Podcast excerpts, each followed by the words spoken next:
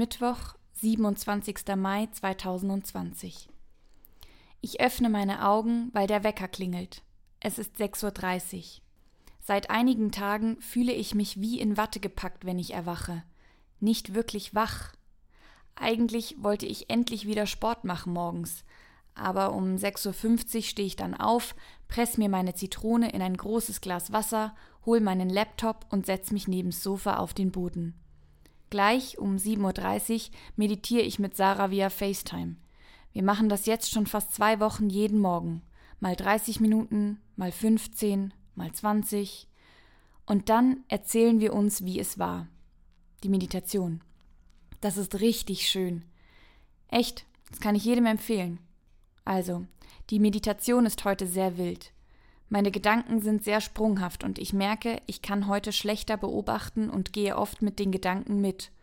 Hol mich zurück und zack, komplett neuer, absolut unabhängiger Gedanke. Und immer so hin und her. Die 30 Minuten sind schneller um als sonst. Die Meditation war aber gut. Ich finde, es gibt keine schlechten Meditationen. Menschen, die behaupten, man muss all seine Gedanken immer vollkommen loslassen können, müssen wahre Meister sein. Ich halte das für nicht nötig.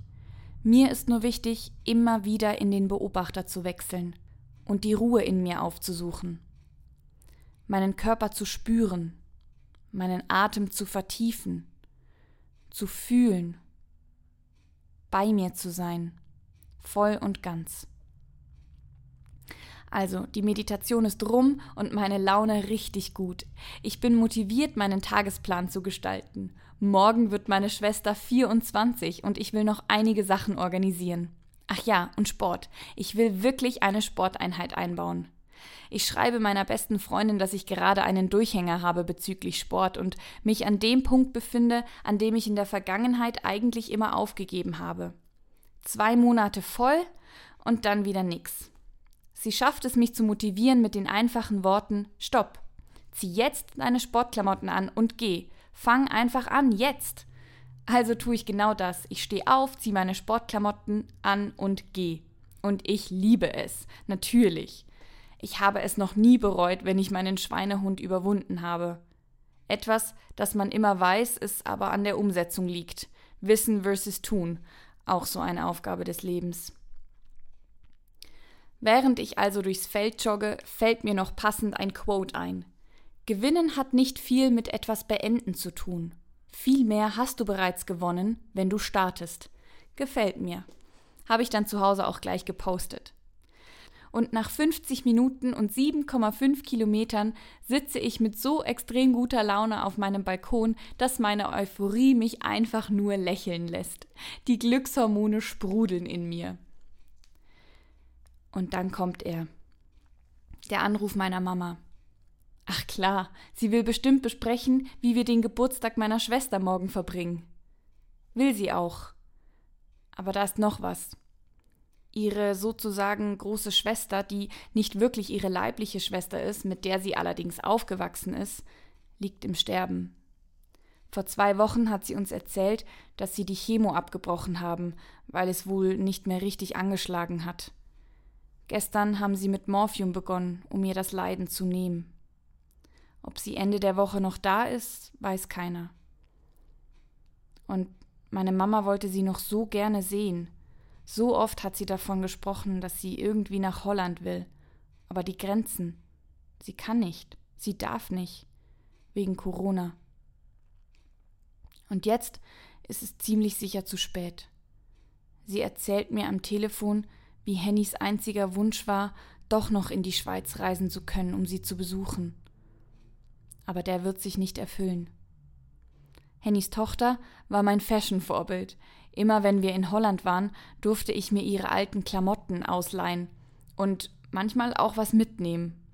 Das war das Größte für mich. Henny hatte nie viel Geld, und doch hat sie uns zu jedem Geburtstag 20 Euro geschickt. Und immer wenn Mama in Holland war, kam sie mit einem kleinen Geschenk von Henny für uns nach Hause. Sie bedeutet Mama so viel. Und jetzt können sich die beiden nicht mal voneinander verabschieden. Warum? Ich frage meine Mama, warum in meinem noch nicht mal 30-jährigen Leben der Tod so präsent ist. Über all die Jahre, immer und immer wieder. Ich habe kapiert, dass ich lernen muss, loszulassen. Ich hab's kapiert. Oder eben nicht. Stellt mich das Leben darum immer wieder vor die gleiche Aufgabe? Abschied nehmen und loslassen? Oder gehört es wirklich einfach zum Leben dazu? Weil der Tod halt zum Leben dazugehört. Jeder Mensch wird früher oder später sterben. Soll ich irgendwie lernen, dass das nicht schlimm ist? Ich weiß es nicht. Henny ist die zehnte Person, die aus meinem Familienumfeld gerissen wird. Die zehnte. In drei Wochen werde ich 28. Wir legen auf. Ich weine. Es braucht einen kurzen Moment, dann kommt die Wut. Ich schlage gegen Kissen und werfe mich zu Boden. Ich hasse die Tatsache, dass der Tod in meinem Leben ständig präsent ist. Ich weine, bitterlich, hässlich, aus tiefstem Herzen. Die Wut, der Schmerz, das Unverständnis, es ist alles da. Und ich lasse es zu. Irgendwann höre ich auf zu weinen und liege einfach da, starre in den Raum und merke ganz langsam, wie meine Gedanken lauter werden. Was kann ich hier lernen? Wie kann ich an diesem Ereignis wieder wachsen? Wo bringt es mich hin? Was will das Leben sagen, mir zeigen, mich lehren? Ich merke, wie verdammt stark diese Gedanken sind und völlig emotionslos wird mir bewusst, dass genau in diesem Moment der größte Beweis für meine mentale Stärke und ihre Belastbarkeit liegt. Es ist mir vollkommen egal und ich scheiß drauf, aber ich nehm's wahr. Ich bleib einfach liegen, ohne zu weinen, ohne Emotionen. Ich will einfach nur so auf dem Boden liegen. Irgendwann stehe ich wieder auf und esse etwas. Immer noch leer, und dann merke ich, wie ich es mir von der Seele schreiben will. Ich will es loswerden. Das Warum, das Wieso, das Scheiße. Und die Tatsache, dass es okay ist. Dass alles okay ist. Dass es nicht in meiner Macht liegt, was im Außen geschieht. Aber dass ich wieder aufgestanden bin und dass meine Gedanken mich getragen haben. Sie haben mich nicht ertränkt. Sie haben mich nicht zerdrückt. Sie haben mich aufgefangen und aufgehoben. Und das habe ich nur mir selber zu verdanken. Mir ganz allein. Und meinem Leben. Den Umständen in meinem Leben. Denn sie haben mich dazu gebracht, so zu denken. Ich habe mir antrainiert, so zu denken. Und in all den Jahren habe ich für solche Momente trainiert. Die Gedanken hindern mich nicht daran, in ein tiefes Loch zu fallen, wenn das Leben mir einen Stein entgegenwirft. Aber sie sind eine Leiter, die sofort da ist, damit ich, wenn ich mich unten ausgeruht habe, sofort wieder hochklettern kann. Und diese Leiter habe ich selber gebaut. Und das macht mich stolz. Sehr sogar. Denn ich durfte heute wieder einmal mehr merken, ich kann mich auf meine Gedanken verlassen. Sie werden immer eine Leiter bilden, wenn ich sie brauche. Und jetzt Jetzt ist es halb drei und ich habe bereits die höchsten Endorphinausschüttungen erlebt und war in den tiefsten Tiefen heute. Und jetzt gehe ich duschen und dann erledige ich alles, was ich erledigen wollte. Denn ich kann die Umstände nicht ändern. Henny wird von uns gehen. Ich bin in Gedanken bei ihrer Familie. Aber meine Schwester wird morgen 24. 24. Kaum zu glauben und sie soll sich fühlen wie eine Königin. Und darum backe ich heute noch den Zopf und die Brötchen und hol die letzten Geschenke und verpacke diese alle mit unendlicher Liebe. Denn sie ist da. Und es sind noch so viele da.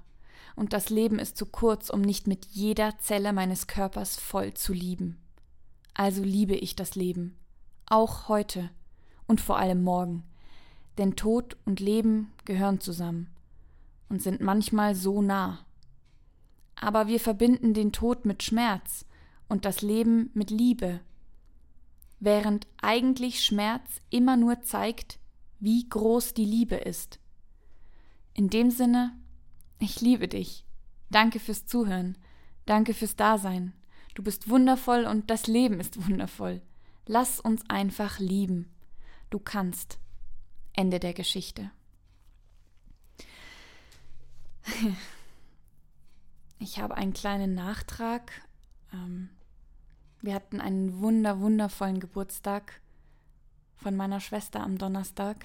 Das war ein sehr, sehr schöner Tag. Wir haben sehr viel gelacht, wir haben super lecker gegessen, ähm, wir haben wirklich einen sehr, sehr schönen Tag verbracht und um halb neun abends kam dann der Anruf, dass Henny eingeschlafen ist. Und das war ein sehr komischer Moment, weil der Tag war wundervoll und du feierst das Leben und du feierst die Liebe und gleichzeitig nimmt jemand anderes, den du auch liebst, die letzten Atemzüge. Und das war irgendwie krass. Ich meine, gleichzeitig, es ist, es ist jetzt Montag, es ist ähm, schon Zeit vergangen. Also für mich ist es auch, ich habe sie schon lange nicht mehr gesehen. Ich habe niemals die Beziehung zu ihr gehabt in den letzten Jahren wie meine Mama. Deswegen ist es auch vor allen Dingen für meine Mama, glaube ich, ähm, hart. Und trotzdem saßen wir da und wussten, hey, es ist okay, so wie es ist. Das Leiden ist vorbei, ihr geht's gut.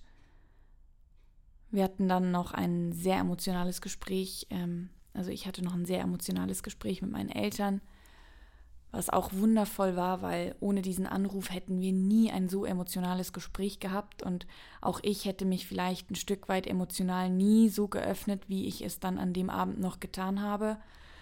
Ähm, das war schön. Also alles in allem, das Leben ist schön, wirklich. Und ich hatte auch gestern einen so unglaublich schönen Tag und es hat mich dann aber kurz erwischt, als ich auf den Berg hochgelaufen bin und die wundervolle Aussicht genossen habe und einfach ja ein Stückchen näher am Himmel war und so in mir auch ein Stückchen näher an all den lieben Menschen im Himmel.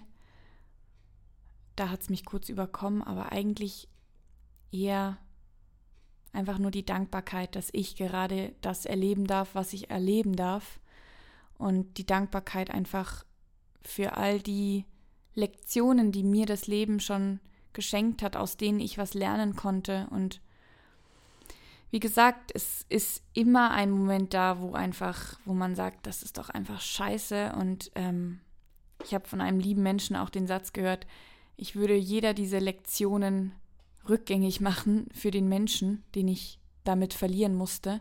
Und ich glaube, das ist absolut korrekt. Ich glaube, ja, du würdest viele Lektionen in deinem Leben rückgängig machen, wenn sie mit ähm, Verlust zu tun haben. Und trotzdem kannst du es einfach annehmen, ja, weil es ist am Ende des Tages deine Entscheidung, ob du in dem Loch unten bleibst oder ob du dir antrainierst, eine Leiter zu bauen. Und als ich da lag, da war ich wirklich, obwohl ich völlig emotionslos war, kurz doch stolz danach, weil ich einfach gemerkt habe, hey, ich liege gerade in dem tiefsten Loch, ich habe geweint, ich habe geschrien, aber wenn sich dann alles beruhigt, dann kommen die Gedanken, die mich rausziehen aus diesem Loch. Und die, also diese Gedanken, die kann dir keiner schenken, die musst du dir selber antrainieren. Jo. So viel zu einer neuen Rubrik Geschichten aus meinem Alltag. Ich glaube, ähm, das wird eine tolle Geschichte, äh, nicht eine tolle. ich glaube, das wird eine tolle Rubrik, weil ich einfach glaube, dass das etwas ist, was, womit ich viel besser als alles, was ich irgendwie möchte bezüglich meinem Mindset, also bezüglich Teilen meines Mindsets. Ich glaube, das zeigt einfach viel, viel stärker, wo ich mein Mindset einsetze und ähm, wie ich mein Mindset nutze und was es in meinem Leben ändert und in welchen schwierigen Situationen ich eben genau deswegen, weil mein Mindset so ist, wie es ist, ähm, anders mit Dingen umgehen kann wie andere Menschen. Und ich glaube, deswegen ist das die beste Art und Weise, euch zu sagen, trainiert eure Gedanken, nutzt mentales Training, genauso wie ihr euch oder wie viele vielleicht sich ständig über ihren Körper Gedanken machen und immer mal wieder trainieren. Glaub mir, immer mal wieder mental trainieren bringt um einiges mehr als immer mal wieder nur den Körper zu trainieren. Also ich meine jetzt einfach von den Ergebnissen her. Ich würde behaupten, mental hast du viel schneller Ergebnisse, als wenn du den Körper trainierst. Heißt nicht, dass du den Körper nicht trainieren sollst, aber das ist, ja, ich glaube, es ist das A und O eines guten, stabilen, glücklichen Lebens, eine gute, stabile, positive Einstellung zu haben zum Leben. Und dann ist es egal, wie viele Steine du zugeworfen bekommst. Irgendwann baust du dir einen Schläger aus Diamant, der so hart ist, dass du jeden Stein zurückschlagen kannst. Und wenn nicht, dann hast du immer noch die Leiter, die dich aus dem Loch holen kann. Klar, du musst immer selber rausklettern und es bedarf immer an Kraft, aber die kannst du dir erarbeiten. Und die hast du, wenn du sie willst. Und ich glaube einfach, dass, dass jeder Mensch in sich trägt. Also das ist etwas, was man einfach, das, das kann einfach jeder Mensch. Das kann jeder. Das musst du nur wollen. Und ähm, das ist der Punkt. Du musst es wirklich wollen. Du musst bereit sein, dich zu hinterfragen und zu sagen, wow, Moment, das ist jetzt gerade nicht cool oder jetzt mache ich mich gerade mehr fertig, als ich müsste oder jetzt hinterfrage ich gerade etwas mehr, als es nötig wäre. Ähm, du musst deine Muster erkennen, du musst erkennen, wo falle ich in eine negative Spirale oder du musst auch deine Gefühle kennen, du musst wissen, welche Gefühle du fühlst, damit du bei den eher kräftezehrenden Gefühlen auch weißt, dass du auch die ausleben sollst, aber dann irgendwann ist auch gut und du versinkst nicht darin. Ja. so viel zu meiner ersten Geschichte aus meinem Alltag. Das war der 27. Und dann, wie gesagt, am 28. war es ein wundervoller Tag trotz des äh, Anrufs abends und gestern war auch ein wundervoller Tag und ich hoffe, es folgen noch ganz viele wundervolle Tage diese Woche. Und wer weiß, vielleicht schreibt ja mein Leben auch diese Woche wieder eine Geschichte. Und wenn nicht, dann überlege ich mir ein anderes Thema oder sollte irgendjemand jetzt schon Lust haben, mir mal zu schreiben, worauf er Bock hätte oder was er denkt, ähm, wäre ein interessantes Thema, wo ich länger drüber reden könnte, let me know. Ähm, ansonsten, wie gesagt, vielen lieben Dank, dass du wieder eingeschaltet hast. Vielen lieben Dank, dass du zugehört hast. Ähm, ja, eine ganze Folge mal auf Hochdeutsch. Und trotzdem mache ich jetzt noch die Verabschiedung auf Schweizerdeutsch. Ja, es ist schön, dass es dich gibt. Es ist ein neuer Monat, eine neue Woche. Fang etwas Neues an, auch wenn es nur ein Denkmuster ist, wo du neu anfängst. Ähm, ja, du kannst. Ende der Geschichte.